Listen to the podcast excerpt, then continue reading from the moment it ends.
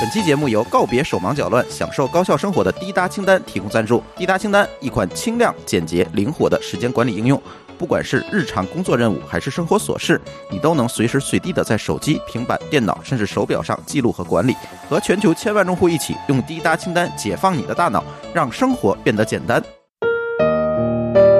各位听友，大家好，这里又是一期乱炖。哎，上一期呃跟大家说了啊没有录成，上周主要的原因是我想录的时候一问老高，突然发现老高在杭州。是吧？你发现那天其实我应该在郑州了。对，所以上礼拜啊，上礼上礼拜没录成，没录成。然后这礼拜我们要补上，因为正好就是上礼拜我们觉得也没有发生啥事儿。然后其实从那个跟老高这个定完时间之后，我们就发现，哎，这事儿一件一件都来了。第一个话题。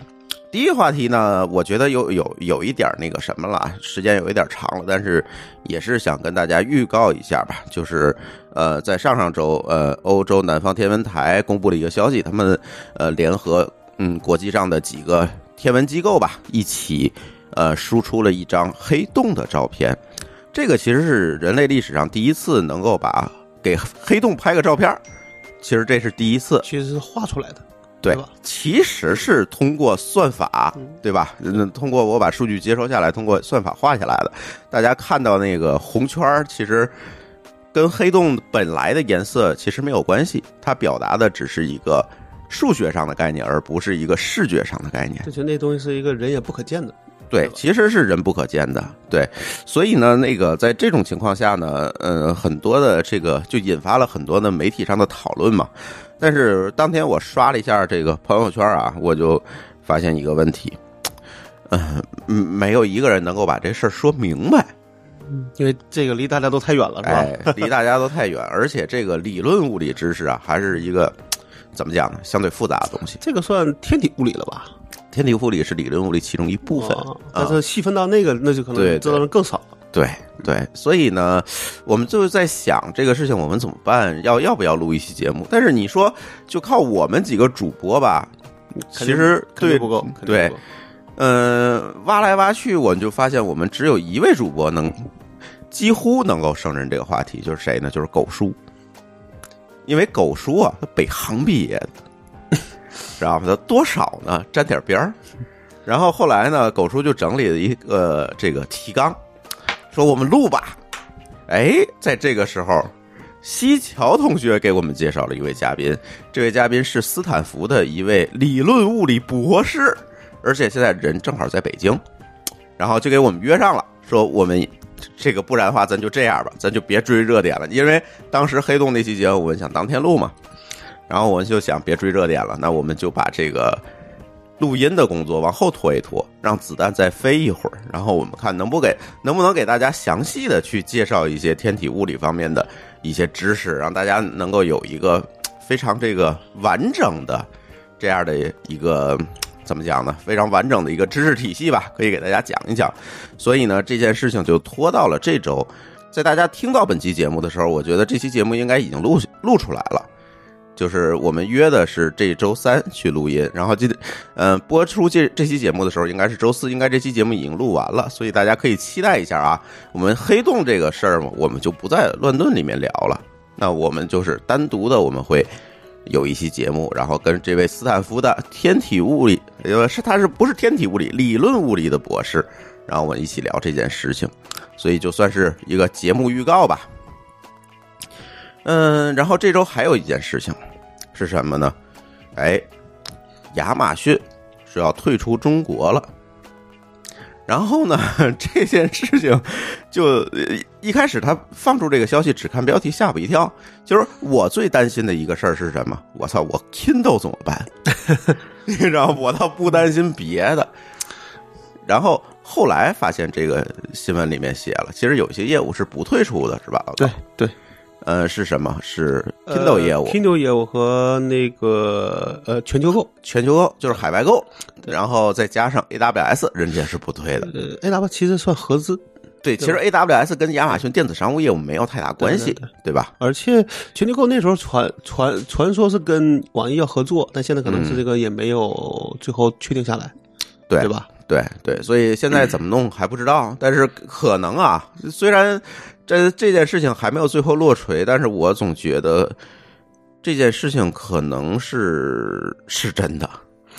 他已经发了一个公告，说是给他那个第三方卖家说，好像是六月还是几月号，就是这个下了，就是不再提供这个服、这个服务了，对对对吧？那其实，在某讲，他没有正面承认这件事情，嗯但是从侧面就已经是个实锤，对吧？，对，但是后呃，但是后来啊，我我就想了一下，其实亚马逊在当下啊最近这一年，我去使用亚马逊的服务，确实也没有在它，就除了 Kindle 以外，是吧？可能我亚马逊服务真的就只是这几样，嗯这三三样我最近一年都用了。比如说，呃，Kindle 买书咱不说了，嗯肯定会买，对吧？然后全球购，我们装修买了一些东西哈，通过全球购买那个猫门，嗯我是熟悉。然后呢，AWS 更不用说了，嗯对吧？肯定会在用嘛，所以可能嗯，不对，你用的不是中国的吧？是我中国有服务器，中国它现在还是给你开两张发票吗？呃，是，然后给你，你还只能预存钱是吗？呃，对，反正我这个是特别想吐槽的地儿，所以我一直就现在我原来买，我后来就没再买了。对，但是我在上面跑的量就不是特别大，嗯就是一个备用的机器，跑的量不是特别大。然后，其实我主要业务，咱像咱播客业务就全放在 AWS 全球了，嗯，对，对，所以所以就是这样。然后这件事情，我总觉得，嗯好吧，你就这么做吧，就就对于我来讲，真的没有什么影响。呃，亚马逊这几年其实也不说这几年了，从它进入中国，可能就一开始的时候可能还有点声量，嗯，对吧？近期我觉得唯一可能甚至十年内它唯一一次做广告的机会，可能就是那个宣传它那个会员，啊，对，对吧？对对在现在在那个电商广告，那也是它一个全球的机制其实那个其实不是，但是你得去它的网站嘛，对对对网站是是一个，也算是变相打了一个广告，对，但基本上可能就没有做什么，电商业务根本就也没有做什么推广。就没有促销，没有打折，什么都没有，就等于跟这个这个整体这个电商的这个情况是完全是脱节的。就跟像京东啊、天猫啊去比，就非常佛系。就你可以这样认为，就是说我自己觉得啊，就是这个所谓的这个这个怎么说，就是这个包括像那个 shopping mall，嗯，这个打折促销一定是它的一个运营当中一个重要非常要策略重要甚至是要天天要做促销。没错，但你看，好像亚马逊就变成了一个，好像没有什么，就没有了。就可能它有促促销，但是不对外说，对对吧？可能只是针对这些老客户了。对，从风控的角度上讲，这当然是个好是个好事儿，对吧？嗯但是对于用户就吸引从拉新的角度上拉新讲，对吧？那这个可能就是一个很大的问题。对，别人都打折，别人都双十一、六幺八，你嗯你你不做，那自然新客户就走了，对对对对，对吧？也就不会不会想到你，就不来新客户。第二，可能老客户会慢慢流失。对，比如我，其实亚马逊一开始用亚马逊，我觉得还挺惊艳的。为什么？就是我在上面，其实一开始大家都是在亚马逊上去买书嘛，对，然后我发现它的推荐系统确实是不错。这个是它的一个强项。对，这是它的强项。然后国内的这些电商网站，京东之类的，这个推荐系统都不是这么好。你买一个馒头，它推给推给你第二个馒头，是对吧对，就就 经常都是这样。但是亚马逊推荐系统其实就没有这些问题，我觉得它推荐系统做的非常好，这也是吸引我一直在上面买书，开始实体书，后来买 Kindle 的书的主要的一个原因。你说现在电子书也有很多平台是吧？也不仅仅是 Kindle，但是为什么会在 Kindle 上买？第一个可能是有一些早期投入是吧？我的机器，再有一个我觉得最重要的可能就是它这套系统。对，就是我总觉得亚马逊面慢慢的变成了一个技术公司，这个没有错，但是嗯你从电商角度，它其实还是个强运营的功对，从市场的这个客观规律上来看，你还是要有运营的策略。当然，我们可能不知道国外的这个亚马逊在这种这种怎么说广告的角度上是不是打的很多啊？这个我确实不太清楚。嗯嗯，但是因为它处于一个强势的一个，就比如说第一的这个位置上讲，它其实有时不打广告，它也能足够去无所谓了对对对。对但在国内，其实它的份额现在是一直在下降，对吧？就是这就是一个竞争问题嘛。你在国外其实你呃可以说是你是唯一的一个老大。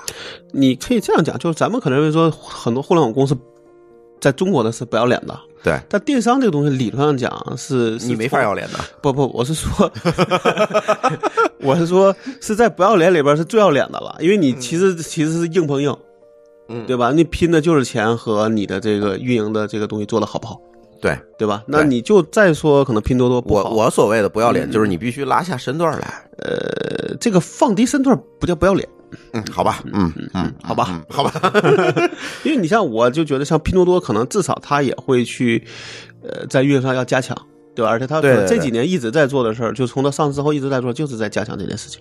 对对对，而且其实亚马逊跟老高是有一些渊源的啊。对吧？因为只能叫前身。前前段时间我我们听友纷纷的给我发截图啊，说你看《好奇心日报》嗯这个亚马逊这个事儿那个又把老高带出来了。那个是找过我的，对他有些问题是问过我的，嗯但是我也只能说，我当时在走的时候，其实理论上不是因为亚马逊，不是不是因为当时的卓这个卓越网我不认同，啊，对。就，当时有一个误区，就觉得好像是我不认同这个电这个电商，这个《好奇心日报》好像也是这么写的。呃，不是，我当时写的意思就是说，当时卓越跟亚马逊首先是两个事儿，因为卓越是自己做了大概两三年之后卖给亚马逊的，对，但卓越最开始的初衷和你能看到的其实是两码事儿，嗯明白吧？他在中间慢慢的把他最开始的一些初衷做出来之后，其实那些初衷基本上都没得到认同。什么初衷？我给你举个例子啊，嗯呃，我应该在里边说过，我说其实当时雷军最早的想法是想做一个版权生意，你好像没说过，或者是那篇文章没呃，写对。他可能没没有写，啊他想做对是个版权生意。嗯版权生意的意思是什么？是说我可以找一本好的，比如说比如说《大话西游》，啊，我可以卖爆款，卖爆款。嗯，他最早的想法是想这么干，对，一开始确实他也是这么干的。，对，但但是你知道说他想是做一个连续爆款，嗯甚至是每个都是爆款，嗯，这个我是不认同的。就是你很难一个一个的去复制对，紧接着你形不成一个连续的商业模式。所以说，像理论上你讲，他其实卖过一个小王子的那个小王子对，那个你知道对吧？嗯其实他想把那个卖卖成爆卖成爆款，嗯，虽然那个卖的也还好，但是肯定不如大话对，肯定是不如那个大话西游。其实到现在，唯一上面真正的爆款只是大话西游，而且正好赶上当时这个叫天时地利人和了，对，对吧？剩下所有的可能还有一些尝试，但基本上那些东西只能叫卖的好，嗯嗯但不到不，它不能叫爆款。嗯，当时从马上我跟雷军的交流是因为这个原因，我是觉得我不太认同你这个想法。好像那篇文章没有这么说耶。嗯，之之前可能也有人是，就是当时有一个文章也是觉得说，好像是因为，就是因为我走，是因为这次要改改做电商公司，对，但我不是因为说改电商公司走，而是因为这么做电商公司我走的，嗯，对吧？嗯嗯，其实我是觉得，就是当时这个卓越这件事情哈，一开始是老高接手去做这个软件下载嗯，不叫接手，呃，呃就之前就没有嘛，啊，就是对。对，然后一开始做这个软件下载，我觉得这个软件下载在当年啊，其实是一个流量生意，当年能不能这么理解？你？看现在叫内容生意，你看你现、你现在你叫流量生意，但是它是个内容型的事儿，嗯嗯，对吧？其实当时是不是呃是打算把这个卓越做成类似 China Beta 这种呃 IT 资讯网站？对标的应该算 CNET。啊啊，那就是 IT 资讯网站了，对对吧？但其实赛你可以认为 ChinaBeta 对标的也是 CNET，对，其实是一样的，，因为当时 CNET 应该是个上市公司了，对对对吧？对吧？对。嗯，嗯，然后呢，慢慢的这件事情，我不知道为什么后来这件事情就把软件下载和这个嗯 IT 资讯砍掉了，就直接做了这这样突然的一个转型。这个其实当当时我也是不是特别理解，这个我倒是从从从估值上是认同的，嗯，就你做一个内容下载，你看现在 CNET 值多少钱，对。对吧？对对。那你做电商，那至少肯定是比这个能值钱，只要你做得下来，对嗯吧？嗯嗯所以从这个角度上呢，我没有什么不认同的，嗯。我不认同的只是那么做，就那么做电商。嗯嗯，但是所有的新闻里面写的，所有的内容里面写的都是你不认同做电商，哎，这个我，所以我到现在还要解释这句话，就是因为说怕，因为觉得怎么样？就其实你反过来说，那我那时候也做过电商，比如说 EC Shop 算不算电商的事儿？对啊，后来我我就说，啊我我昨天在听友群里还说这事儿了，那 EC Shop 算不算电商？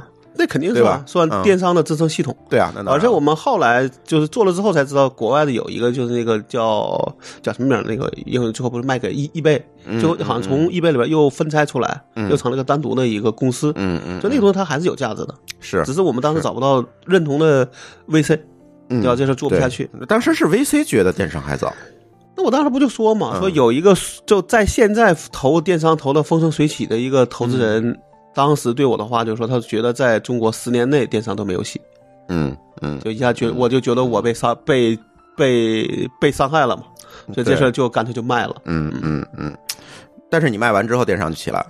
就差那一年，一年，其实就差那一年。其实我下半年我卖了之后的下半年，其实就有人给我打电话问 E C Top 这事儿，嗯，但那我就想我说你你已经我已经卖了，对你你现在跟我谈这有什么意义？对。对吧？对对吧？呃，所以我一直对 VC 的这个先知先觉是没有什么太多好，不可能先知先觉。对，这个这个 咱的观点是一致的，尤其中国的，哎，对对对对，扯淡全是。嗯，然后呢，这个卓越就转成了这个电商网站，就像刚才老高说的，当时是王世彤接手，是吧？对对，他原来是从思科出来，原来在微软，对对，跟着那个杜嘉斌。嗯嗯，对，然后出来接手就开始做这个，把它改成了一个购物网站。对，那这个购物网站呢，当时一个玩法呢，就是打爆款。对对啊，就是大家可能这事儿又暴露了年龄了，可能早一点上网的，大家都知道这个卓越当时打这个《大话西游》，我记我记得是十块钱吧。忘了，我都记不这个十块钱，好像甚至那时候是这样，哈，你买什么多多少多少多少就送送，还是怎么着的？反正是各种玩法，对各种玩法拿这打大话西游。因为当时据说那个版那个版权费是固定的，就无论你卖多少套，卖多少都是挣的。对，那个钱比如说就是十万或者二十万。因为当时我记得，因为我还有一个可以跟大家讲的，就是我当时的大话西游的第一遍是在电影院看的，嗯，九四九五年，嗯，其实当时在电影院放过之后，其实当时电影院里没有多少人，不火。不对，特别不火。其实我当时第一遍看完之后也觉得稀里糊涂的，甚至把它当个真的是当个喜剧看。对，但后来才发现它是个悲剧，对吧？对。但是呢，看过当时在第一遍的时候，其实那时候是真的没有火的，而且你想，九四九五年到九九的两千年，其实隔了四五年。对。所以当时那个叫什么彩星的电影公司，最后其实就已经黄，就已经黄了。对。黄了之后，之后好像国内去买这个版权，其实他们就是一个是半卖半送，是个甩卖的价格。嗯嗯。啊，就是比如你给我多少钱，这个你就随便了。对，因为我黄了嘛，我要甩这些资产嘛，对啊，所以说那个东西就是说，你的唯一成本是你印那张 VCD 的钱，就是压盘的钱，压压盘和包装，嗯，这些那没多少钱，几块钱，对对，可能几块钱，那就送吧，啊，包括那时候他们愿意推的那种国外的这种老片子，嗯，因为都已经没有版权了嘛，对对吧？对对，所以但是这件事情就明显的不可复制，对啊，对啊，不可复，对吧？我。我不可能一个接一个去找这种要黄的公司，低价的拿过来这个版权，我自己去做产品。就是怎么说，这种能够成为爆款，但又没有太多版权限制的，对，或者这个成本限制的东西是太少。不是每一个版权产品，现在有一个流行词叫 IP 哈，不是每一个 IP 都可以给你一个封顶价格。对啊，所以我其实从网上是从这个角度上不认同这这件事情。但是后边其实只能是说，王世彤在做的时候，嗯，具体最后可能是叫什么，就是见招拆招，嗯，觉觉得原来想的好，这个好的东西，其实他最后没有觉得没有好处，嗯，就没有做，就把所谓的这个精品策略啊之类做的也还可以，嗯，对吧？这个像是你，但是说实话，当年我真的没有在卓越上买过东西，可能卓越是我唯一。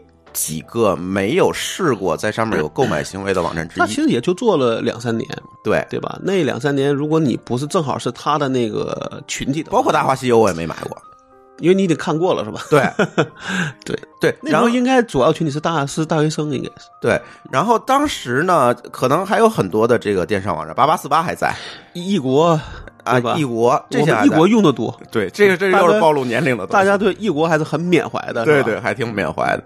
然后呢，我就觉得，我我今天想起来，我真的没有在卓越上买过一分钱的东西，嗯，有可能，有可能。然后呢，就过了可能两年，还是可能就是两年多吧，就亚马逊进来，然后就卖给亚马逊了，就改名了，对。对，叫卓越亚马逊，叫卓越亚马逊，后来就叫亚马逊，嗯，对吧？但是亚马逊上来之后，可能我这个购买行为就多了，就是因为书的问题。其实他那个卓越上面之前也有书，其实他主打的书和影碟，以这个两个为为主。对，那现在想起来，可能还是整个推荐系统的问题。也倒不是，我觉得当当时卓卓越，你像在读的文章也会打广告，嗯，对吧？他这个还是很可能就是我不是他那个当年卓越时代的课程，那时候应该都是大学生居多。对，到后边丰这个丰就是他丰富的时候，他也没有那个那么去提。对，这个肯定是一个所一个所谓的就大家对这个认知的一个差异。对，对吧？就跟咱现在可能不，你去当当吗？哎呦，当当。当当我要吐槽，嗯当当我要吐槽，嗯我在当当买过有数的两三次，嗯，然后发来发现寄来的东西乱七八糟，那书都皱了、破了、脏了，体验不好是吧？体验实在是没法干。我其实然后我就再也不买了。时候，还在当当买，真的买过一些书，嗯一开始买书都在当当。对对，后来在在在那个 China Pub 对，China 因为买 Pub 对，对买些计算机的书，还那个对对还对出的对对对早，对，就基本上你只要能在市面上看到这个文章，你去那搜就肯定就能看，但是去当当可能去别的地方都是没有的，对，还没上。对对对对，China Pub 用的时间非常长然后紧接着就是亚马逊，亚马逊可能当时一开始买的可能都不是技术方面的书，就是闲书会多一点，嗯，对吧？这个是一个使是一个使用习惯，因为大家都想一站式购物嘛。嗯，对，然后可能最后就都集中在亚马逊了。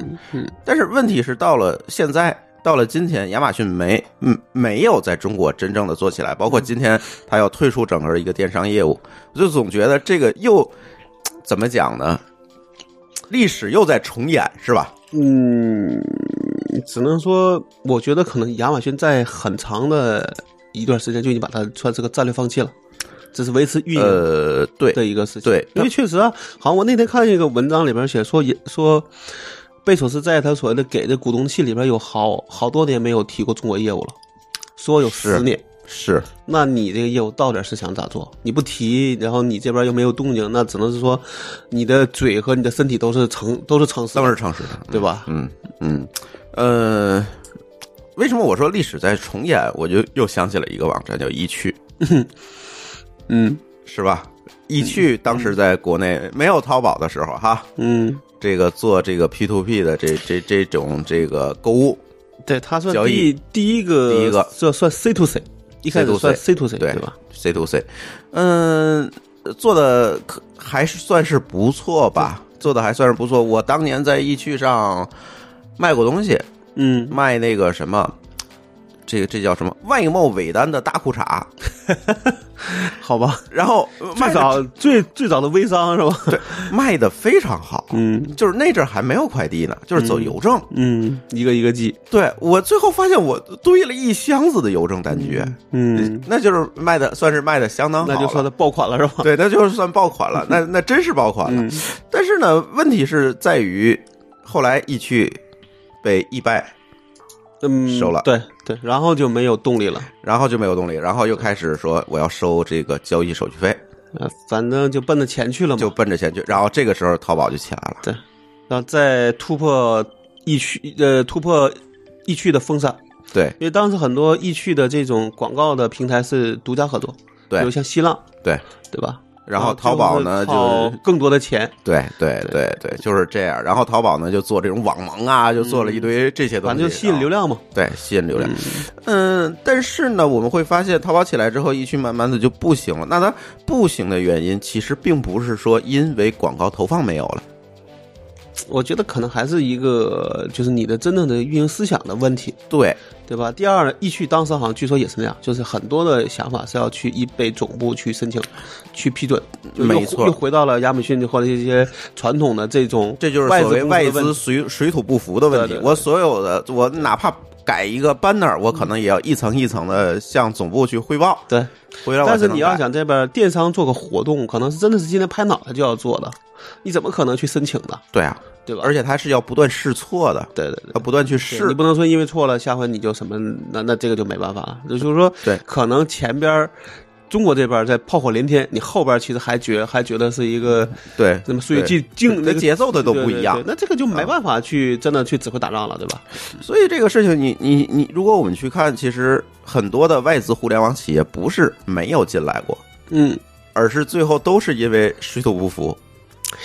怎么说？基本上来来说不太适应中国的这种激烈的这种环境。商业环境也好，政治环境也好，其实都是相对来说还是商业环境居多，对对吧？我们这但那那天跟护具在群里聊那个嗯话题，其实没有太大意义，那完完全就是扯淡了。那就是扯淡。对对，所以呃我总觉得，你看，咱可以隶属一下这个进了中国又退出去的，那多了，滚你你你你上手上脚吧，对，多了，就是大家都耳熟能详的，我我就能指出来好多。对，刚才我们说的易拜，嗯。对吧？嗯。呃，当年的这个呃 Double Click，，double click 最后是卖了，其卖了。实也它不算，就你只能说叫谷歌，谷歌，谷对。谷歌算退了的，谷歌算退了的，但是这个这个咱就不细说了嗯啊。然后那个还有谁？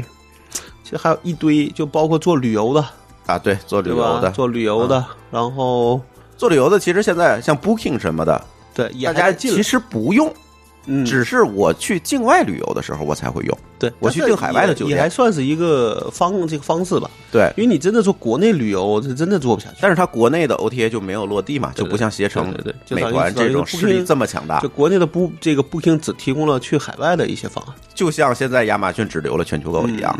因为这个事儿是中国的互联网公司在只在中国怎么说根深蒂固。没错其实，它在全球上讲，其实相对来说环境可能没有那么那么对狠，就一般来说也不会给你签个独家，对对吧？你也没法去去竞争不过的对，也不是竞争不过。相对来说，那个平衡，你想在那再撕出一个一个一个角，也不也不容易。呃，对对，因为大家的那时候的这个商业规则是不一样的，是对吧？我觉得还是商业规则的问题。反正他怕你一家独大，是对吧？对，然后还有什么配票？配票是跟着易拜中国嗯，一块儿完贝蛋的。宝可能有一点儿是因为这个金融上的政策限制，就是就是我刚才说的，就是无论是商业上、政治上政策上，可能都会遇到一些问题。反正太就这个表太多了，你这样列，我觉得真的就可以列我们坐下来，如果列能列一大堆嗯出来，就现在你让我想，确实可能想不出来那么多，对对吧？因为毕竟他已经都都不在了嘛，就都我们已经想不起来名字了，属于这种。对对。对。还有一些可能是，比如说他没有说退出，但是可能业务没有了，但只是留了一个中国研发中心，嗯。因为嗯，中国的人是相对来说还是比较好搞。那不就是 Google 吗？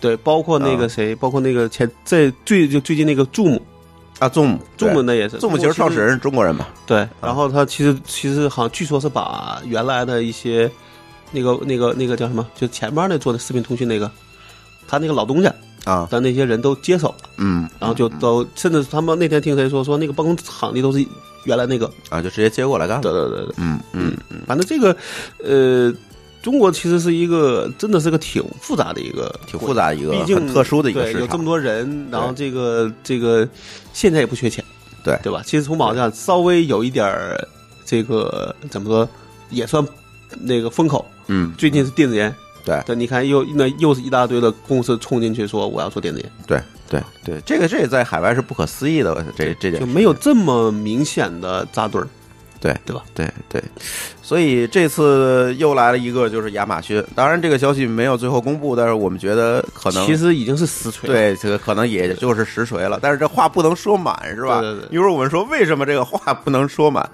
然后紧接着，其实通过这个亚马逊这个事儿，我们又想起了一个人，嗯。就是东哥，是吧？东哥最近可是在风口浪尖上。嗯，怎么这一年嘛，这你看贝索斯啊，嗯，这个为什么搞电，就是像那天那期节目里我们说，这搞电商的电大佬们为什么都搞不定这些事儿，嗯，对吧？你看贝呃嗯，对吧？贝爷直接不能叫贝爷，在那拍那什么的，贝索斯直接就搞出来一个那个叫什么世界女首富出来，是吧？离一回婚，然后东哥呢，这也是官司缠身，这又被告了。性质还不嗯完全一样，那个至少还算和平分手，对吧？虽然我我想说的是，是和平分手，嗯但是这里其实也是有一些博弈的，你并不知道背后肯定是，肯定是。对吧？肯定是是出什么事儿。至少我觉得从脸面上，大家还能过还能过得去，对，没被人家告上法庭嘛，人家最多是婚外情，对对？吧？你这个是硬上，对，虽然他也没有承认，对吧？对对但是从那些细节上讲，我觉得这已经是惯犯了。呃，看翻译的那个起诉书啊，我嗯我就能够非常明显的感觉到一件事情，就是东哥和他的团队不止一次处理过这个事儿，对，太熟练了，对吧？嗯这个我们都能够从那个是一个套路了。对，它成为一个内部产业了，我觉得都快，就是专门可能有一个 team 去服务这个东哥的下半身儿。这个我们也不细说了，对吧？对因为这也其实再怎么说，它也算是个私德，对对吧？但是我觉得那天那个谁胡锡进说的，我觉得有一点，我觉得认这个认同啊你别太拿道德去标榜自己或自己的公司，呃，对，吧？因为你公司总有这个这个高峰和低谷，是，对吧？你高峰上你可以说，哎，我怎么怎么样，但你嗯低谷的时候你怎么办？对低谷说你说的也，你在高峰说的那些话，完全都是可以在这时候去怼自己的，是对吧？是，呃，所以东哥除了这个事儿呢，最近也是哈，这个风口浪尖说这个要开除人，开除三类人，嗯，对？吧？这都搞出这种事儿来了，不是不是兄弟，嗯，对吧？嗯还有那个他他说的那个什么什么，就是我不知道那个数怎么算了，就是反正也也是比九九六也挺狠的那个。啊，对对对，什么什么八八十一加什么的，乱七八糟的吧？然后好像有一个人留言说：“你有那么多的精力，还去还不如去干九九六呢，对对吧？多多留你的精力在你的生意上面。对对对，呃，所以现在呃，看上去啊，京东就从一个之前大家热捧的这叫什么呀？这个这之前还写过书哈，那那本书叫什么？就讲这个京东的创业史。那本书我还买了，在我 Kindle 上啊。创京东，对，创京东。嗯，然后呢，嗯把这个京东描绘的非常好啊，嗯像一个乌托邦一样的，嗯这个所有人都是兄弟，都是弟兄，就是这种这样的一个公司文化。那到了今天，他开始就分出三类人，甚至说现在要压低他们快递员的这个工资，甚至说给一些取消取消底薪，对取消底薪，甚至给一些快递的业务。嗯，那这样懒件儿懒件揽件儿的业务。那现在看起来呢，我们不能否认，在市场的低谷期，公司一定会做出一些有利于自己嗯持续发展的一些决策，对对吧？对，这个无可厚非。但是有的话，你能不能不这样说？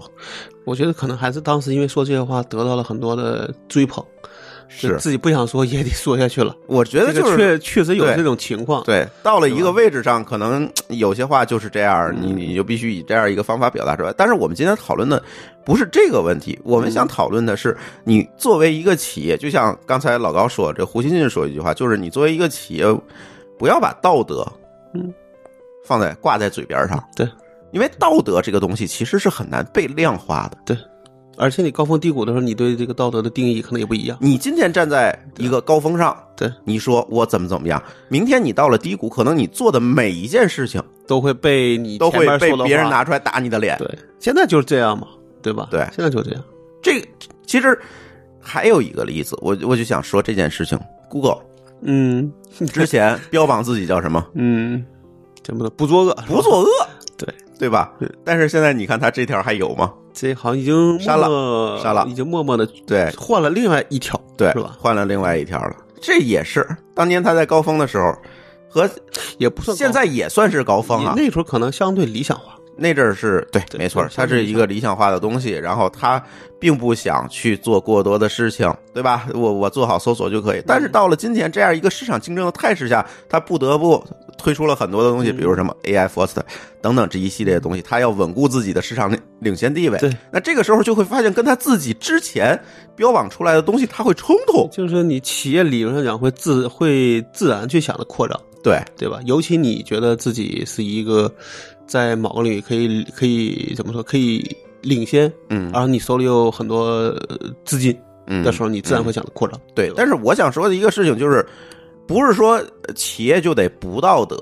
我嗯们想说的是，企业你不要把标榜道德这件事情挂在嘴边儿。对，所以你像亚马逊和微软，可能相对就比较嗯务实，他们从来其实从来不不并不这么说，对对吧？剩下的那些只是大家对他的质质疑，但你没法拿他自己说的话来去质，疑没法拿他的话去打他的脸，对对对。对吧？我所以你看像，嗯像军方的那些项目，可能像亚马逊和微软也会参与，是对，但是相对来说，可能他们会更强势一些。是虽然也有员工抗议，对。但他们可能相对来说就就是采取的都是一个不太去怎么说，不不就不太会去去就是就是，比如说这个 Google 的员工抗议得到一个结果是这事儿我不干了，嗯。对吧？对。但是微软呢，可能就会两边去妥协一下，这事儿我还得干，对，但是可能会换个方式。对换个方式。对对对。就是这样，所以嗯这个有一些有点意思，有点意思。我我这个事儿其实给了我们一个非常好的一个但在中国的公司里边，一般来说这种事儿是不会有人去抗议的。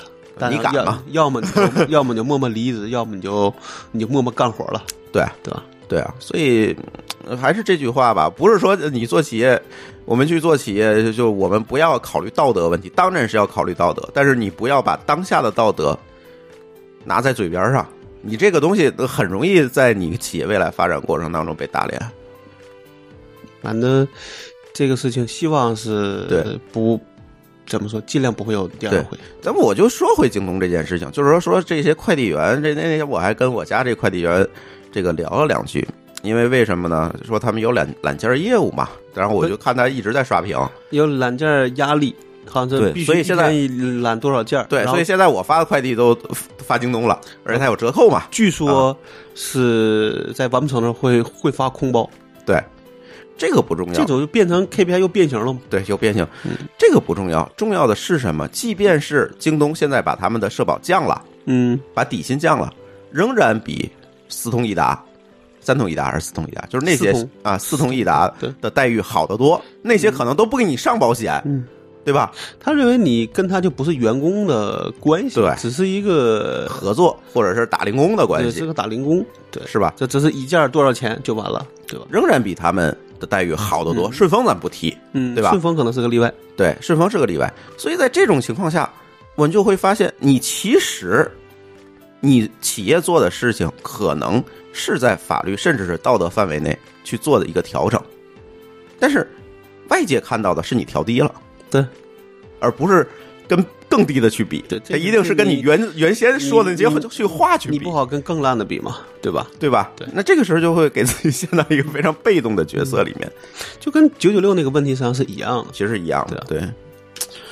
好吧，这件事情我们就聊到这儿吧。这个呃企业经营过程当中的孰是孰非啊，我觉得再怎么聊他也聊不完，是吧？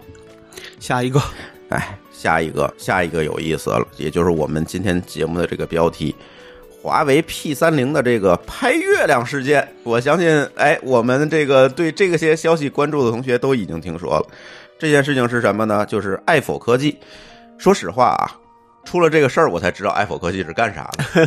就是我，我平时我很少看评，做这个数码评测的，做评测的，就是跟王自如啊，他们是是对对对，一路算是同算同行。对，呃，他的主笔叫王跃坤，拿这个华为 P 三零手机啊，拍了一张月亮。嗯，这个是华为发布会上边特意去说的，对对，特意说的，大家只是想想去重现一下。对重现一下。嗯，然后呢，发现拍这个月亮之后啊，我拍的很烂，然后这个月亮上没有的细节嗯，出现了在照片上。这个就是个问题。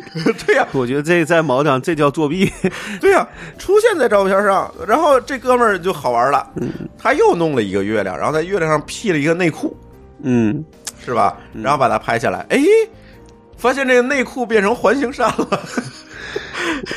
我个人觉得说这个事儿上讲，P 三零一定是拿这事儿当做一个噱头卖点，并且在上面做了一些优化。好，往好里说叫优化，这就跟说你测那时候说叫跑个分儿一样，那大家都针对这些评测软件去做优化，对吧？是叫优叫优化，其实就是说我发现你在跑，我就直接加大这个 C CPU 的这个频率。对，就这事儿上没有本质区别啊。嗯，没有本质区别，但是呢，区别有。咱首先说王跃坤这件事情啊，所以他把这个图什么的他就发微博上了，然后说华为啊，这个月亮啊是贴图，嗯，是吧？是假的。这个这个话说的很满，注意啊对对，这个话说的非常满。这个也是没有再去严格认那个认证，这就是为什么刚才我们说这话不能说满的原因，是吧？嗯？对，然后呢，发了这个消息之后，这哥们儿被开除了。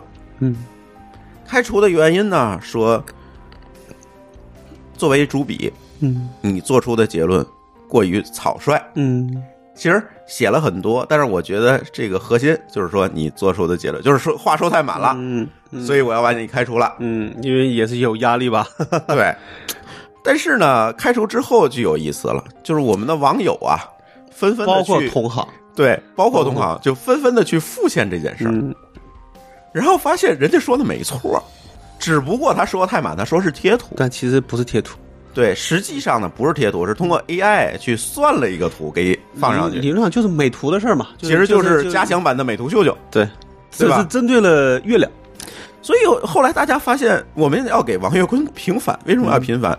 其实王跃坤这件事情，他说的在一定程度上，这个结论是对的。对就确实是你没有出，你拍的时候没有的细节，然后出现在了对这个所你所谓的这个这个怎么说？呃呃你成片上开了优化的这个上，好像它也可以关掉，是吧？是都能关，都能关对。所以这个区别呢，无非就是说是贴图还是 AI 参与计算的 P 图，嗯，对吧？其实是后者，对吧？我们后来，所以当然啊，我们不说这件事情，开除王岳坤这件事情背后，爱普科技承担了什么样的这个压力，压力，是吧？这件事情咱没法说，因为我们不知道。嗯但是这个可以留给我们的听友自己去想，是吧？为什么隔天就把这哥们儿给开除了？好像隔了几天吧，我没太注意那个，我没注注意时间点但是很快几天，反正是很快，对，就把哥们儿开除了。呃，这件事情其实，嗯我觉得还是，如果我们不负责任，反正也没人开除我，是吧？嗯，不负责任的这个揣测，我觉得还是受到了厂商的一些压力，这种可能性较大。那这事儿在我看来，你也可以清的自清嘛。但是他们选择的方案是开除，对就跟当年狗日的腾讯是一样的。对对，我觉得这个事儿干的就蠢了。对，这这种事儿，你一旦得到一个实锤，一定是个负，一定是个负负面评价。关键是未来就没有人信你爱否科技做出的东西是客观的。不好说，这个这个事儿上讲嘛，说不好说，确实是一些压力上讲，就不是说你写篇文章，对，有实锤类的，是你可以不受压力。和你这个情况，你确实得出一个超一个草率结论，嗯，所受的压力是不应该说是不一样的，对吧？对，但确实说，呃，怎么说？我是觉得这事儿你还不如应该再去重现这个情况，然后把那话可以做了个更好的一个一个或者叫更满的结论，对再去怎么处理。因为你其实不需要非得要开除吧，对吧？对啊，你我可以做出一个更加逻辑自洽的一个结论来，就像现在我们网友做的这些事情一一样，反而就是说他没有挺住压力，这事儿在我看来其实也是一个挺蠢的事儿。呃，怎么说？可能当时可能要不就是过也是过于相信华为了，是对吧？是，嗯，这件事情闹得很厉害啊！我我我昨天我刷了一下知乎，嗯，所有的这个这个问题下面回答，大家都在做测试，就是各种各样不同的月亮，你知道吗？这只能说大家手里头有 P 三零啊。对，各种各样不同的月亮。哎，我觉得这这个确实是，但是如果我回到技术本身，我们来看这件事情，其实是有意思的。就是说，一件事情，就是你一个模糊的照片儿，对你无论你可以优化，通过算法，通过 AI 去去优化，但可能但是你也都不是没有办法。原始的那个图，那那那张图了。对只是你可能看的是原始那张图。是的，因为 AI 干的一件事情是脑补，对，它补不成那个真实的东西，对，只能补出来他认为真实的一个东西。好像记得是谷歌还是哪家也出了一个东西，就是把那模糊图片给你补的像真的，但其实它是通过算的。对就是比如他觉得你这个情况下大部分是什么情况，是再给你变成那样了。是对，是这样，就是说，老高，你是一个老网民，嗯以前买盗版盘的时候，嗯一定会在盘里发现一个软件儿嗯，叫 A 片儿去马赛克，去马赛克，我从来都不信。但这个这个是一个是一个神话，一直总有一个。传说至少在可能这个这么几年，因为大家现在你不看马赛克了，啊，对对吧？现在都有不是马赛克的看了。嗯嗯，那个时候确确实在只有只有马赛克片儿看的时候，确实是是神是是是神话。总有人会说我有，而且是而且是真的。对，但是其实是不可能的，我们都知道，对吧？你知道一些计算机稍原理，微能理解说，也就是说这是怎么可能的？对，因为你的像素都损失掉了，还有一种情况说，大家猜的可能说，大家觉得那个里面会有一些别的原因，比如说它在里边它有对细节，对，只是我们不知道。我们不知道的去了，那是那我这个可能性也不大，嗯。对吧？对，所以呢，这件事情就是这种都市传说，就传说了这么多年。然后呢，今天这个华为搞了一个东西，说我能把真的给你脑补出来。我觉得这件事情不可能。其实就是刚才这个老高说的，就是有一些算法去解决这些事儿，比如说他们叫超分辨率算法，有 GAN 啊等等这些东西。他干的一件什么事儿？他是事先他并不知道这个东西是长啥样，是通过算法的计算，我去把可能是什么样这样一个结果给你，对，是吧？对，呃，我们前天而且对比看，肯定是挺像真的。对对我们前天参加了一个这个组织的一个会，就是在在这个会上啊，有我们的这个讲师去讲这个 AI，Google 的讲师去讲这个 AI，然后呢就讲到了这件事情，就是 AI 在这个图形处理的这里面的一些事儿。嗯、他拿了一个什么呢？一个教堂的线图，嗯就是白描的嘛，只只有就线，手描的对吧？然后 AI 负责往上添色儿，嗯这个是没有问题的。嗯，出来的图就是我们通常会看到的教堂那种颜色那个样子。那肯定是学习的结果了。但是你会发现，真实世界里是没有这个教堂的，对不对？对对，是吧？是他补脑补出来的一件事儿那。这个里边可能还不就是可能，我觉得这个这个所谓的这个算法一定是针对月球做了优化的。对对吧，这就是我们要说的。华为干的并不是这样一件事儿，嗯，他是在他的系统里存了一些地球的呃月球的照片儿，嗯，然后他认为这个你拍的这个东西是月球，好，我就往上加纹理。就是也许你拍了个月饼，像个月球一样，他也会把你弄的上面有环有个环真有人拍了一个环形山，对，真有人拍了一个月饼，嗯，然后发现它能够优化出来成一个月球。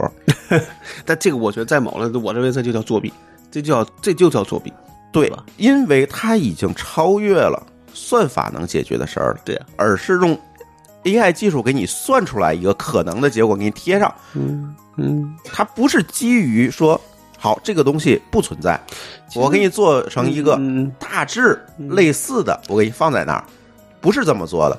它是说我 AI 认为它是一个什么东西，它就是什么东西。这个就变成说中国的这个呃手机里边有哪个不支持美颜了？没有吧？但你看国外的里边嗯基本都不支持，这就是说属于一加不支持，一一加主要卖给海外客户，对 吧？所以它可以不支持。但是你卖给主要以国内用户为主的，好像没有不支持，就跟你不支持双双卡一样可笑了，对对吧？对所以现在就是，呃，就跟苹果一样，苹就苹果其实到现在可能它有一些，但是那个不算优化，而且很多时候你是可以选的，它默认是没有的。对。就它更更多还是还原还呃更多还是不。还原还原你当当时的苹果这个事情有争议，就是苹果刚出来的时候，发现这个优化是关不掉的。那时候可能是做的过过度，或者他做的没够好，的后来后来更新完之后，对它就有这个开关可以给它关掉了。对，但是呃，对，但是这个其实但但你会发现那个就变成说，苹果这么干会被吐槽，对对吧？但是你其他的这些手手机不这么干，也会被吐的更多的槽，是对吧？没错。但是这件事情其实有一点意思啊。我们刚才说了，这个人家是用算法给你补，呃，华为是用算法发现它像月亮，我就给你贴，是吧？你也不能叫贴优化 对你优化对 是吧？这我觉得在我看来这叫作弊，但是跟那人、嗯就跟人像的情况是一样的。你说人像，比如说你长你长你长得又黑又嫩又胖，嗯，给你优化完了之后，你又白你又瘦，你说这个怎么说？对吧？所以就是这个问题啊，咱先说这个事儿，就是前前段时间，一会儿我们也会聊啊，这个视觉中国这个事儿。嗯好，你华为在一定是在你的这个机器里嗯存了一些月亮的纹理，嗯，对吧？我好往上去贴，嗯往上去优化，嗯啊，叫优化吧，不叫贴，嗯对吧？一定是做这个事情。但是说有一个问题啊，嗯，我这样拍出来月亮，真真实实的一个大月亮，这个图的版权算谁的？这就不好不不好那那你这么说，相机里边的这种情况算谁的？对吧？什么？相机拍的，对，相机拍的就是我拍一个东西就是什么东西，对吧？呃，但这个不一样。那你说只是因为你加了处理，那就跟相机发生关系了吗？对吧？但是他不会把一个月饼给我改成月亮，对吗？嗯，但是这个月亮这一部分，人家管会管这个叫失误，叫 bug。对，问题是月亮这一部分上面那些纹理可不是我的相机拍出来的，从拍的角度上讲，你确实是这样讲是没有错的。对但从出图的角度上，你确实就你确实是人家买的，无论是手机还是相机出的图，就这张、这个出的也是我出的，对吧？确实是这人出的，那这也没有错、啊。但是上面那个纹理不是你拍的呀，这个版纹理这一部分的版权不属于你啊。这个我也不知道这该怎么定义。对这个该怎么办这这只能去找律师或者咨询咨询华为了。对啊，你好，最后发现嗯所有的照片有三分之一属于华为了，是吧？我发现所有的照片这里面的版权有三分之一是华为的，或者是视觉中国的，共有，共有。对啊，这就奇怪了。这件事情就是说我拍一个照片，好，这有一个悖论哈，我我们总聊这个悖论，就是你是不是秃子？嗯，你说吧，你有一根头发算，你有一根头发算不算秃子？那你有十根算不算？那你到底有多少根算秃子？对对吧？这个就像我拍一个月亮一样，那月亮这个没法量化，对啊只是个模糊词。我这个月亮占我图的百分之多少？嗯这个版权嗯，就归你了。对是我的，而且原图呢？对原图呢？原原图版权算谁的就没有了，它好像就没有存。对啊它，优化了之后的，它只存了一个优化后的结果吧？这个这个我还真不知道，但应该是这样的，对吧？嗯，华为好像你把优化开了之后就没原图对啊了，，对啊，就就是存的是那什么，但其实我是觉得也过度了。就跟大家跑分一样，嗯大家为那一点点分，为了那个争那个所谓的第一，对，就跟现在争那个 DISO 那 mark 的那个评分是一样的，为了一分都要打的去破血流。其实可能 P 三零 Pro 不需要去这么优化，他拍月球也比别人的要清楚了。对，但这么干只会让他得到一个负面的影响，画蛇添足，就会负面的印这个印象。对，对，因为你过你过了这个度，嗯对，本来你做的其实挺好，嗯，对吧？对，而且那，你这样想，那你在那个呃 DSO mark 上面得的分儿是不是真实？嗯，那是不是还要再出一个说我起优化和不起优化的评分才行，对对吧？对对，就是这种过度的优化。我觉得这个又引出一个问题，就是你照片追求的到底是什么？是真实还是所谓你认为的美？对，是你是一个真实的照片，还是一个让别人看着好看的照片？这就很麻烦，这就很麻烦。这就很麻烦，这件事情你怎么来界定？比如说我没见过真人，对啊，对吧？然后你觉得这这人可能看的还行，但一见面发现不是那么回事儿，是吧？对，现在就是这种过度的这个 P 图，嗯给大家带来了不少假象。尤其女生，尤其呃，对，现在就是我朋友圈里可能有的女生用她自己真实照片当头像，嗯。然后突然哪天我们要见面聊一个事儿，我找不着这人，你知道吗？嗯，为啥？就是就是跟本人完全不像，就是完全不像好在我朋友圈里边大部分都是男的，而而且男的一般来那来说被 P 的基本上都没都没法看，所以一般都不会用，啊，对因为都对 P 的都跟那个伪娘一样啊，对对对吧？所以一般来说不男的一般不会开这个美图，对对对，这但是这件事情就是会不会在华为的这个现在这个 AI 优化的这个基础上，在这件事情的基础上变得更加变本加厉了呢？这事就是大家比的就是谁不要脸了，对啊，比如我拍一张舒淇，嗯然后自动的就帮舒淇化一妆，嗯是吧？把那个呃呃别的人身上好看的眼 P 到这个比如另外一个舒淇是吧？对，那拍的那还是他吗？这才是问题，就是这个我觉得只能见仁见智了。对你可能会觉得，对啊，你觉得爽，你你你你拍出来别人看是没问题，但是照片追求的在不同场景下，他要追求的东西可能还是不一样的，是吧？但有人可能默认开了之后就不会关掉，对，这就麻烦了。对。那呃 AI 起来之后，也就不是说像美图秀秀时代，说我瘦个脸、嗯美个白、磨个皮儿，就不是这么简单的。我甚至现现在是全自动，对，对吧？我甚至完全可以做到，我拍了舒淇，然后直接瞬间给他换成另外一个人。嗯，就换脸嘛，对啊，对吧？就是表情什么的都都都不会不会缺失，他就是另外一个人。对，现在就可以换脸了。对，那 OK 啊，那是不是以后我们在网络上就可以完全以一个虚拟形象示人了？我所有的自拍拍的东西合影，我都是那个虚拟人。嗯，对抖音嘛，抖音上面所有网红都是虚拟人。对，因为他现在视频美图了，对现在不叫照片美图，叫对视频了，他也那叫那叫冯莫提，呃，你看他那一眼比嘴还大的。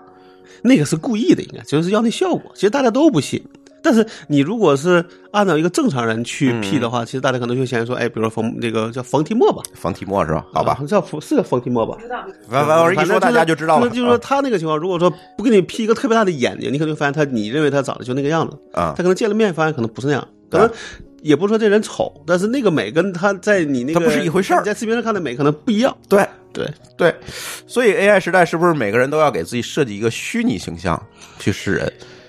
这个也有点意思。这个会麻烦，真的嗯有就跟我觉得就跟当时说两千年前那时候网友见面一样，啊、对吧？网友见面的时候、没见面的时候，大家都觉都觉得你是一个有一个脑补的是个公主啊，对，见面是个恐龙，但是你这个怎么办？这个其实会会更加加强的，因为你脑补的，你没法说人家是错，对。是你自己脑补的不对。对。但这个就明，这就等于说你给我带歪了，对 对吧？对啊，对啊，啊，对，以后我我我我们要拍视频节目，给我搞个虚拟形象啊他那个抖音上有的那网红，就是一边唱歌一边直播嘛，嗯，啊他那个就直接就是可以在线换脸，是一会儿换成杨幂的，对对可以选。对嗯对，其他的嗯可以啊，现在开源的，就是直接这都可以干那个其实大家都能理，你用一个明星的，其实大家都说哦，这就是个换换脸，它就是一个娱乐。对对对对但有时候说，当时好像记得是谁说说有一个女主播，就是平时都是开着美颜，嗯，但突然有一天她她不知道因为她忘开了，明显跟那个当时开的就不是一个人差了很多，对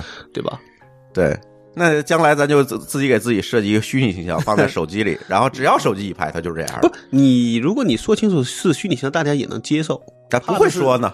对啊，这才是问题啊不，你你不知道这是怎么办？对啊，对吧？所以大家只能是可能就整体拉低所有人的预期，对，对吧？只能说认为说这人说，比如他不好看的时候，我也能接受。嗯，呃，我可能才去咱就默认这个人见见面对这个人在数字世界里面的形象跟实际他就不是一个人。这个跟明星的那些很多的那种什么呃照片是一样，很多也是都是 P 过的，只是有的 P 的太过分了之后，你能看得出来有问题。对对对，AI 时代就没有这个问题了。你嗯拍一张就是给你一个最好的呈现但那些因为它是高清的，所以可能还是需要人人工去品啊，对，就可能没有那么那么好呢。但这个技术应该也会进步，嗯，对吧？嗯嗯。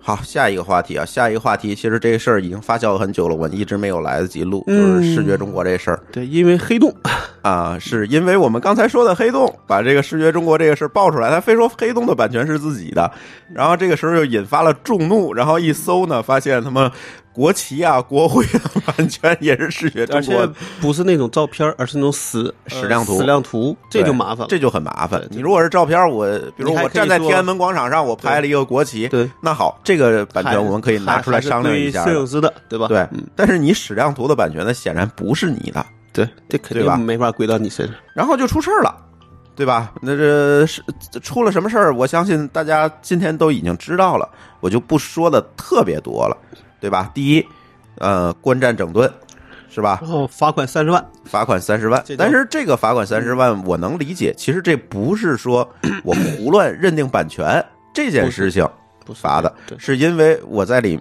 大家在里面发现很多有害的标注，对。比如说把台北标成首都，嗯，就是类似这种事情，对，是属于有害信息，我个人觉得这个是求生型的对罚款，对，是主动要求的。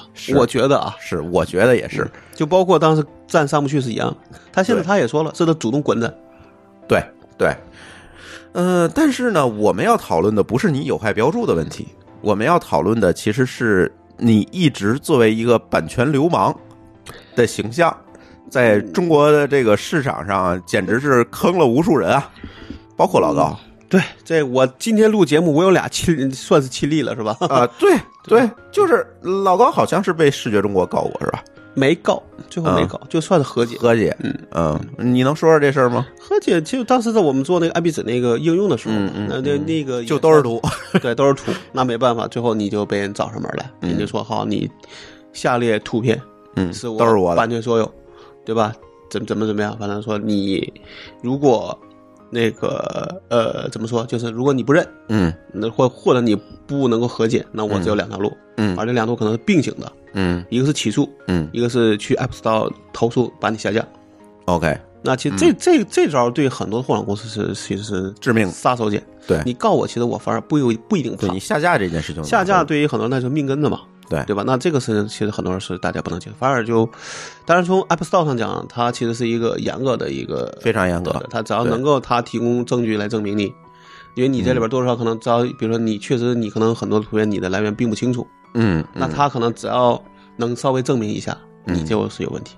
对对吧？对这个事情讲，嗯，我们也只能说当时也是基于一个利益的考量，对接受和解，对对。但是呢，我们其实，在心里是并不认这个这个方这这个方这个方式的，对就是我认为说好，我们确实，其实我们在做图片，其实也知道说这事儿我们是打了打了这个擦边球。对吧？所以我们对所有的这些犯人来要求说这个赔，就是因为这个版权问题来赔，我们基本来说都是比较诚恳的，对，对吧？就你能说的，我们觉得该怎么在合理的，我们就就那就认，或者我们有没有其他方案，嗯，对吧？但但是这个我觉得有就有点过了，嗯嗯嗯甚至现在看都不是过了，是太过了。嗯，对吧嗯嗯，你这喝酒花多少钱？嗯，很贵啊，很贵啊。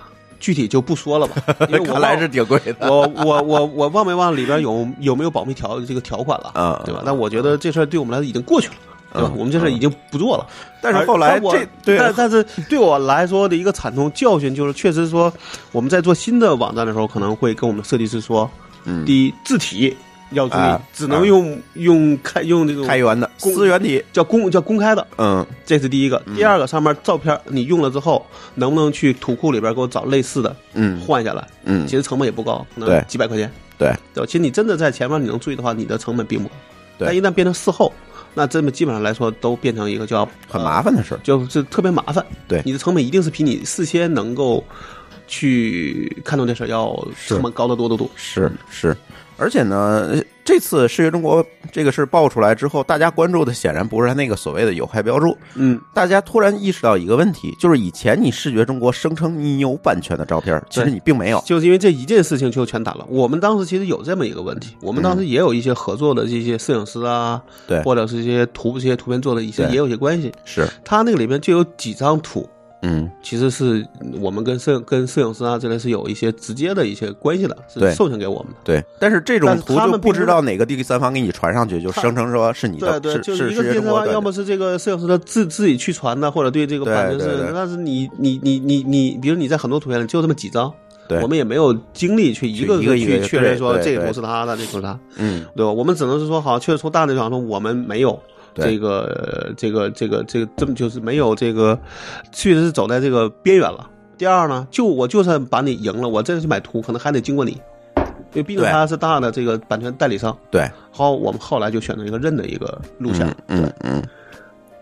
但是这件事情啊，我觉得大家引起公愤，这个我可以说说我的想法。嗯。其实我那天跟别人聊啊。就聊过这事儿，那个人就喜欢摄影，嗯。我就跟他聊了，我就说我说这样，我认为这事里边它有几个问题。第一个就是他对版权图片这事情其实并没有真正的去确去确权，对对吧？没有要求每一个去确权。对，然后呢，你确认的流程就有瑕疵，对这个这个就有问题。第二，可能就是他的法务可能都用在去打官司，打官司了，嗯并没用在自己对于针对这些他的这些版就是版权图片提供者这个方面，尤其是这种个人啊这种小团体的这个角度上去确权，这样他其实可能做的并并不好。对，第二个就是他对这个呃，就是对于这种侵权的事儿，就是有点过于的。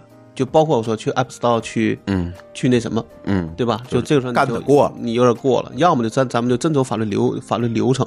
但你说这个去算去投诉算不算法律流程？嗯这个有时候你很难讲。对而且当时我记得我在当时看的时候，这边还讲说有一个一个当时上面大家比较在意的就是理就理论上讲，好像只有图片的这个版权所有者，嗯才能够去提起这个版权诉讼。对而实际上他只是代理。他是代理，对，然后好像说这个因为这个原因，好像出了一个特别的一个政策，就是说你是独家代理才可以。嗯，那可能有的图并不一定是你他可能传了很多平台，对传了很多，那你这个你也不能拿来搞，嗯对？这个实际上就我记得是当时我看过那个，因为我们当时想看这事儿的时候，也是看了很多的这个、嗯做的功当时就已经是版权流氓了，嗯，对吧？但是嗯一一七还一六年的那挺早的。对，那挺那时候就已经是很多人都在说这事儿，对，而且它的开口就比较高，嗯。比如这个图可能在那买，可能就五就可能五十块钱，到那儿就变成加上两个零。对，那这事儿你在毛上，他他会以说叫叫赔偿性，啊，惩罚性赔偿，对对，惩罚性赔偿。但这个你有什么理、什么理由？对啊，呃，再说的下边事儿就是什么？就是他很多时候其实他可能会给你做一个打包方案，嗯。但这个打包方案里边，比如他会说，哎，这个比如说你在一年内可以再用我多少张图，嗯，嗯但其实我从我讲，我我就不用了，我就不用了。对。但这个钱是留给你公司了，还是真的会给作者了？作者？对，那这事又变成一个事儿。你看他的那个年报里那个利润比例其实挺高的，嗯，而这其实我看有的人吐槽说，其实一个一个摄影师一张图也就能拿个几十块钱。对，那好，你那几千块块钱告的，你真的能分给你的作者吗？对，那就留在你自己兜里了，也就是说，从头到尾，你这上没有一个地方你能完全做的合理，完全就是利用你现在这个这个情况，然后利用大家没有精力去敲诈。跟你跟你去耗，然后最后就变成了说好，其实大家有时候就是忍气吞声，或者反正就是这一回，嗯。然后我就给你了。对。但是对于这个行业是不是有好处，嗯。对吧？而且现在变成是说，他的同行，好，基本也都这么干。对，那这事儿这个行业就变成，嗯。我觉得那个版是版是版版权局说的吧，还还是那个时候，就说这事情其实对这行业上讲没有什么特别好，大家怨声载道，对付了钱，对吧？然后还怨声载道，其实对这个行业没有太大的一个把维权变成了盈利手段。对，那就叫叫叫什么呃维叫叫叫什么维权是盈利吧？对对啊对，反正就那个词啊对吧？反正大家都明白。对，说这个事儿，我就觉得说他从头到尾没有一个地方能够，因为你如果前边儿你做的有问题，你嗯后边儿其实也可能会有问题。对对，甚至就是你的利润很高，是，但是你拿着这些，但是你的利润不属于你。对理论上讲，我这你个这个利益是属于作者的。对我侵权，我真的侵权了，我侵的是作者的权，对不是你的，不是你的。你你把这个，你你可以帮助你作者代理维，，对是个代理，你可以帮助作者去维权。那维权拿回来的钱，你应该给作者要明确。对，对，因为你只要明确，哪怕说，哎，我这边钱都花在法务上了，也不是不行。我也认了。对，我也认了。对啊你现在这钱，你是一个一笔糊涂账，对，那这事怎么算？是对？吧？尤其我觉得这种像我说和呃打包式的和和这个和解，因为最后那钱可能你根本就没有用，没有用就是说你不会去选任何一张图去用，那这钱也就不会分给分给作者。那这部分打包的钱可能都都归这个公司了，是，那这个好处是谁的？对，对吧？嗯，所以就这个问题吧，世界中国这个问题勾出来很多事儿啊。我觉得最近那个不仅仅是视觉中国观战了，跟视觉中国这相关个相关的类似的东方全 I 景，东方 IC，哎，都采取了一对，定东方 IC 是施。拿了头条的钱，是嗯，全景好像是拿了经纬的钱吧？是吗？经纬不也被那谁告过吗？啊，对，对吧？然后那天我发了一个图，你你没看那特别有、嗯有有嗯意思，是说当年帮助呃视觉中国嗯？上啊市的，那个律所，然后被视觉中国告了。对，我觉得这就那时候他对于他来说可能不在乎你帮不帮过我，反正你都是我的一个对，对我我的盈利目标，嗯嗯是吧？嗯，这个，嗯，但是这件事情呢，后来霍师傅写了一个公众号，嗯呃，我一我我这个咱在节目后面我会把这个公众号的这个链接我贴在 show note 里，我觉得大家可以看一下。霍师傅把这个问题啊，我觉得分析的比较细致和明确，而且他提给大家提出了很多的解决方案，包括我们之前跟霍师傅录那个 字体那期节目，其实也是给大家抛出来很多字体你解决方案。是有经历经这个经历的，我们其实也差不多被搞过，但是最后是啥？是因为作者的图里有，嗯。不是我们的事儿。我说我们就跟他说说，你就你去找作找作者算账，嗯嗯这个我们算是有理。对。对，无论怎么着，那是作者里的图，不是我的图，对对吧？对对，嗯，这些事儿呢，我觉得大家可以看一下霍师傅那文章啊。嗯反正他那文章最后的结论就是，不要在国内这些厂商去买图买字体。呃，我觉得其实从从成本，从所谓的这个钱的成本上最低的方案，就是找这种不需要版权费的图库和字体库上面去用。需要版权费也没有问题，就不要买国内的这些，因为它这个授权方式非常不明确。那个国外的其实也没有，也有很多这种属于叫做叫做什么那话怎么说？叫经济型的，也并不贵，可能几十不贵块钱。，它是那种包月的，一个月你付多少钱，这个呃图多少张之内你就可以用。它有那种好像算是一也有那种一次性买断的吧？有买断的对对，也有反正就是包月的各种各样，你可以根据你的对情况去选。关键是人家的授权协议写的很明确，你能怎么用，你不能怎么用，对写的是非常明确的。对，所以他没有这些。所以你知道我那个朋友圈还出现一个事儿，嗯，就是有一个呃，我们所谓的 IT 圈的人，他这个大会上拍的那个，就是在大在大会上演讲的照，这个照片是在那个视觉功能上是有的，嗯但是他是没有所谓的这个呃肖像权的。啊，对，我就鼓励那人，我说你就应该去告他。告诉我就我就想说应该是告诉他，咱我就找试一次看看告诉他我想找我周围有没有人也在 在里边有。我我回头我找找我照片去，我觉得应该能找。对，啊，对啊，我觉得这个应该去找，但现在好像他网站还没有正式公开上线，只是做嗯在做内部测试，我都怀疑他不敢上。可能会加强。嗯就是公开搜索这这件事儿，因为这件事大家一搜，如果大家一旦他留了这个名声，后边事儿其实大家都会更重更重视这件事，对对吧？对那包括里边还有很多的名人都都是没有授没有授权的，对，虽然他也自己也写了，但这种情况你就不能上，嗯，对吧？哎，这样会不会出催生一个产业？嗯就是又出来一个产业，以告视觉中国这一类网站盈利，我如果有有我，我就以我当时的标的去告他，对吧？咱 把钱要回来。对对 或者谁可以代这个代理给我是吧？对对对，我授权给你，你给我干去吧。又催生一个产业。那这个事儿其实不光是他呀，包括什么东、那个全景，嗯，对吧？东方爱车都是这个问题。你把其实肖像权这事儿是非常敏感的麻烦的问题。对对对，但是你看他明确写了说肖像权没有授权，大家敢放上去发。对对，这个事儿，因为你又不是一个，呃，怎么说，就是他对自己很宽容，对但对对别别人很特别严厉，就特别严厉，这事儿就有时说不清，对对吧？OK，下一个话题吧。下一个话题其实有点意思啊。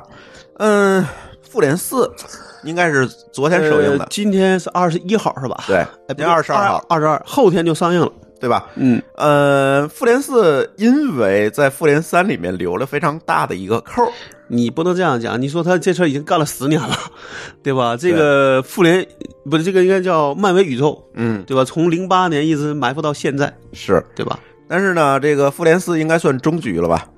这个叫第一阶段对吧？的终局，对，然后就该第二阶段了。然后呢，这就不像以前我们去看电影买票的这个价格了，嗯，就是很多的影院纷纷的提出来溢价。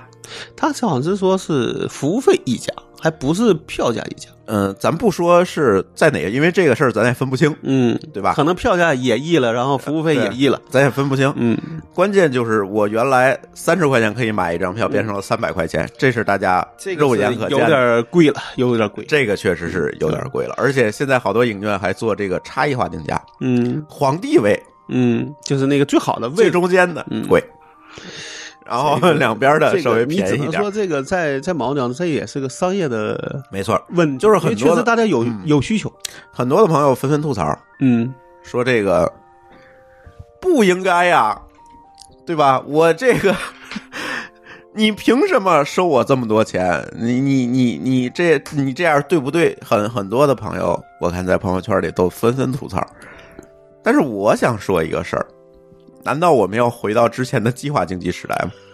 呃，我觉得那个那个服务费过高是有点过了，是吧？是，别的你票价高，我可以不买嘛，因为你过了这个阶段一定会降，会降回来。但是他就把服务费跟票价给你绑在一起了，这个就躲不开。对，但是那个时候我看了是说，好像说这个首叫首映日的这个叫一票难求，嗯但我看我这个里边好像没有那个地步啊。嗯比如说这个就算是首映场吧，嗯，呃二二十号能买着零点，但你看它这里边好像也还也没有多少也还可以所以我不知道对这个一票难求这个话题是怎么说的。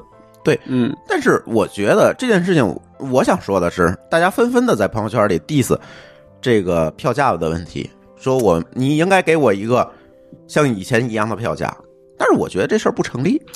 但我只是觉得说还没满呢，为什么就要那么高了？你说真的说，但是那个首映场都是已经真的没有票了，说我调高对价是可以的。但是这个仍然是一个市场经济去调节那的事。是这个是没有错。你定了三百块钱一张票，嗯，你可以定啊，但是我也可以不买，对不对？对，有人卖一百，那我去一百那场。但有时候可能人中国人就容就容怎么说？也许那个文章就是被造势的，说一票难求，但其实没有那个样子。是那大家一看那我赶紧买吧，好像觉得有那种好的电影院，嗯我就敢卖三百。嗯，那大家说我为了真的那天能看，嗯我就真的买了，但其实是被怎么说？那同样这个也是一个商业行为。嗯我说了你信，嗯，对吧？对，这个我没有拿刀逼着你，逼着你去来买票，对吧？这仍然是一个商业行为。问题是在于这个事情，这个价格，这个事情一旦到了自己的身上，大家就希望说，我要违背商业规律，你要给我定一个统一的价格卖我的票。其实我还觉得好了，里边有便宜的，也有大概七十的，然后有最低有六十九的，贵的有两有两百的。我觉得这没有问题啊，啊。这就是嗯市场去调节它就好了。啊。哎我你敢卖三百，我也可以不买呀。我看到个贵的，嗯。六百八，我我见过，就是那皇华谊兄弟电影会。嗯，但但但它叫六百八起啊，反正这个我倒觉得还好，但是服务费按严按严格上是有规定的，就嗯只能是票价百分之多少，嗯，对吧？那那个，那你从那个网上他发那个文儿说你必须把过高的那部分退回来也是应该的，嗯嗯，对吧？这个时候我倒觉得现在还好，就没有说出文儿说你必须不能超，呃，必须是个限是个限价，对不能超过多少钱，对，就这个很那也这就违背市场规律了嘛对。所以这个啊也也还好，我觉得这些影院愿意卖六百八，你作死你就去作死嘛，对对对对吧？无所谓啊。对对，当然这十年也就做死这但是一这一回，但是我们不要因为这样的一个事情，嗯就像刚才视觉中国这件事，我也是觉得，你不能说因为视觉中学中国乱搞，我就可以号召大家不重视版权了。对，不是这么回事儿。对，同样，版权该重的还是要对重要，重。同样这个复联这件事情其实也是，对吧？不能因为说我买不起票了，咱就要呼吁市场经济、限价行为回归，也不对。当然了，就是往往大家很容易说这件事情关联到了自己的切身利益，对，就过犹不及了，就。是对，就像人人都在喊呃说这个贪官可耻，要抓起来枪毙，但是人人都去争着当那个贪官。就，是为了要那特权嘛，是吧？对吧？你这是何必呢？我就其实我想这说个事儿就是嗯有时候你可以说算是双重标准吧。双标，对，双标。嗯，最后一个话题啊，我们有一位听友叫高高，嗯哼，嗯，他给我们提了一个问题，其实这个问题也挺好玩的，想听听主播聊聊对于现在发达的娱乐对普通年轻人的影响的看法。呃，说他嗯，这个话题有点沉重啊，有点严肃，对吧？说他最近回四线小城的岳母家，发现大部分年轻人，包括三十岁的男男女女，所有的空间时间都是在手机上玩游戏、看综艺，或者看一些视频的 app。然后他感觉呢，对于提高个人修养这些东西，就是完全没有营养和帮助的。呃，他说我了解人是有惰性的，但是目前这些东西太容易获取和上瘾了。与之对应的是对于文化方面的管控，我觉得不是很好的现象。这明显是弱智化大众。这个就跟当上这个前一段时间提那个奶头乐是一个问题，嗯对吧？就是怎么说，就是这个我倒觉得这个还是个人自由和你自我怎么说，你自我自我选择，一个自我选择，第二是你自己的对自己的一个未来的一个怎么说规划，一个规划，对对吧？你觉得你在一个四线小城，那可能你再努力，可能也还是这个样子。对吧？所以其实那时候我跟另外一个人聊，我就说，我说其实现在想想，我从九九年来北京，其实现在看来是一个正是个正是个正确选是个正确选择，嗯，因为你到现在看，东北的互联网也没做起来。我那时候再有再想努力，再有你的想法，在那儿嗯你也是没法成事的。对，对吧？那那你说，如果他一个四无，你无论三线四线，他觉得那里就是一个他愿意待的地方，可能他剩下的时间只能是拿来问拿来娱乐，他也没有太多选择。对，只不过是看电视，对吧？跟别人吃饭和和这些选择而已，对吧？他也不会拿去去想着我要提高我的个人的能力啊，各个方面的事情。嗯，而且呢，我觉得啊，咱们的这个社会永远是充满着诱诱惑惑的。对，现在你去看，有这些嗯视频 app，嗯，有这些手机综艺。对啊，前面如果我们退十年看呢？前面还有马赛克的，对呀、对吧？也有，那还有图片，啊，那当年呢？那还有武侠小说、台球星录像厅呢，对啊，是吧？那这各种各样的诱惑，诱惑总是有的。对，那关键是对于一个个体来讲，怎么去看待这些诱惑？嗯我觉得其实只能说，就是真的想去勤奋的人，嗯就因为他自己他也说，这个人总是有惰性的，嗯，这个勤奋其实理论上是反人性的，是，对吧？那你勤奋一定有自己的一个目标或者有个规划，嗯，对吧？对，那你如果没有，那可能确实你就会容易放纵，容易放纵叫放纵，就是呃顺其自然了。哎，对，对？比如说我今天有个好的电影，我就看了；明天我有个好的电影，我就天天追，是对吧？来个七八十集，你发现你其实这这一晚上过得也很快，是，对吧？就跟我当咱们当时我记得非典的时候，当然也啊确实啊，你你在家待着能干嘛？没事干啊？那干嘛？好，二十四小时看一季，花了一天半。对，那一天半，我觉得我都已经不行行了 对对吧？就是人，其实当然说这人就是你再怎么着，他可能需要有放松的呃这种这种时间，对吧？是，但是你呃，这个看比例，对吧？哎对吧？嗯，我觉得惰性放在这个每一个人身上，它都是一个人性的东西。对，所以你不能说让所有人都反人反人性。对对那个惰性的人啊，永远是多数的。